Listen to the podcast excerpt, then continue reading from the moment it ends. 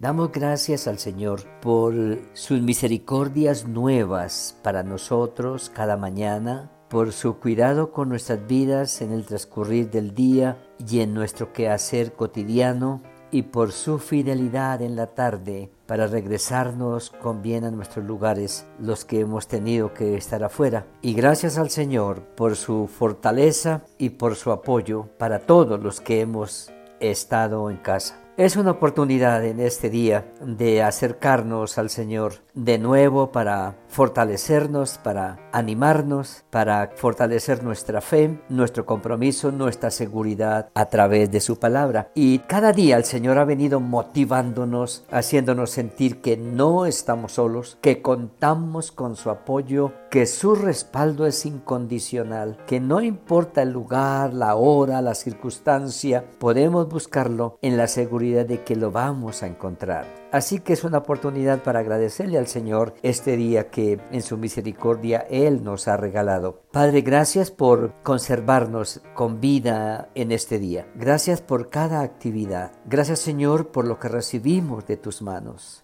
Gracias Señor por lo que aún nos hace falta, porque tú sabes de qué cosas tenemos necesidad antes que te pidamos. Señor, gracias por el cuidado en nuestra salud, en nuestra economía, por guardar nuestra familia, por cuidarnos en nuestro entrar y en nuestro salir. Y gracias por tu palabra que viene para fortalecernos en esta hora. Lo agradecemos, Padre, en el nombre del Señor Jesús. Amén. Decíamos eh, el día anterior que el Señor delegó entregó a sus seguidores una nueva tarea, una nueva responsabilidad. Ya que le han conocido, ya que han decidido caminar con Él, ahora los involucra en el trabajo para bendecir a otros. Y eso no ha cambiado. El Señor hoy nos llama, aún estando ahí en nuestra cotidianidad de lucha, de trabajo, de circunstancias no tan fáciles, sin embargo Él dice, en medio de ese quehacer cotidiano, usted Ustedes por, por ser mis hijos pueden marcar la diferencia y ser instrumentos de utilidad en mis manos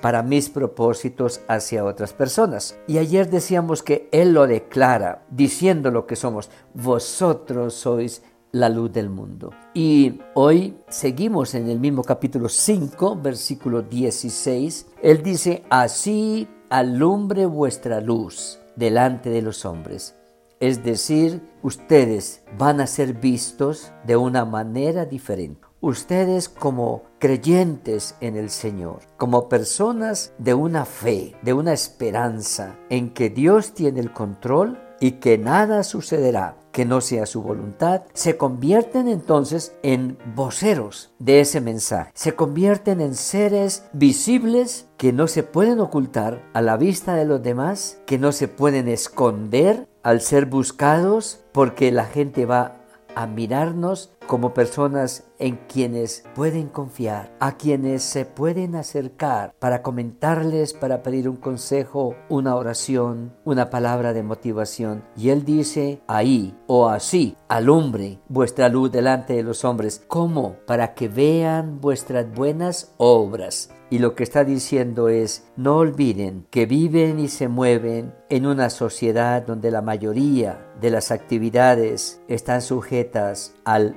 mal obrar, al mal obrar. Es decir, miramos a todas partes y el mal mal obrar está en la vida, en la familia, está en la calle, está en las empresas, está en la política, está en la academia, está en la economía. La gente tiene como una costumbre de buscar siempre lo suyo sin pensar en los demás y a veces eso, lo lleva a obrar mal. Pero Él dice que nosotros somos distintos porque lo hemos conocido, de tal manera que estamos puestos para empezar a permear una sociedad de mal actuar, de mal hacer, de mal obrar, en una sociedad de buenas acciones, buenas obras, del saber acompañar, del saber compartir, del estar pendiente de las circunstancias de otro, de ser oportunos en el orientar, pero también ser reales en el dar, en el compartir, en el servir. No importa las tareas que tengamos que realizar, las distancias que tengamos que viajar, de pronto el cansancio, saquemos un momento para aquel que necesita de nuestro apoyo, de nuestra fortaleza, de nuestra voz de aliento y de un pequeño recurso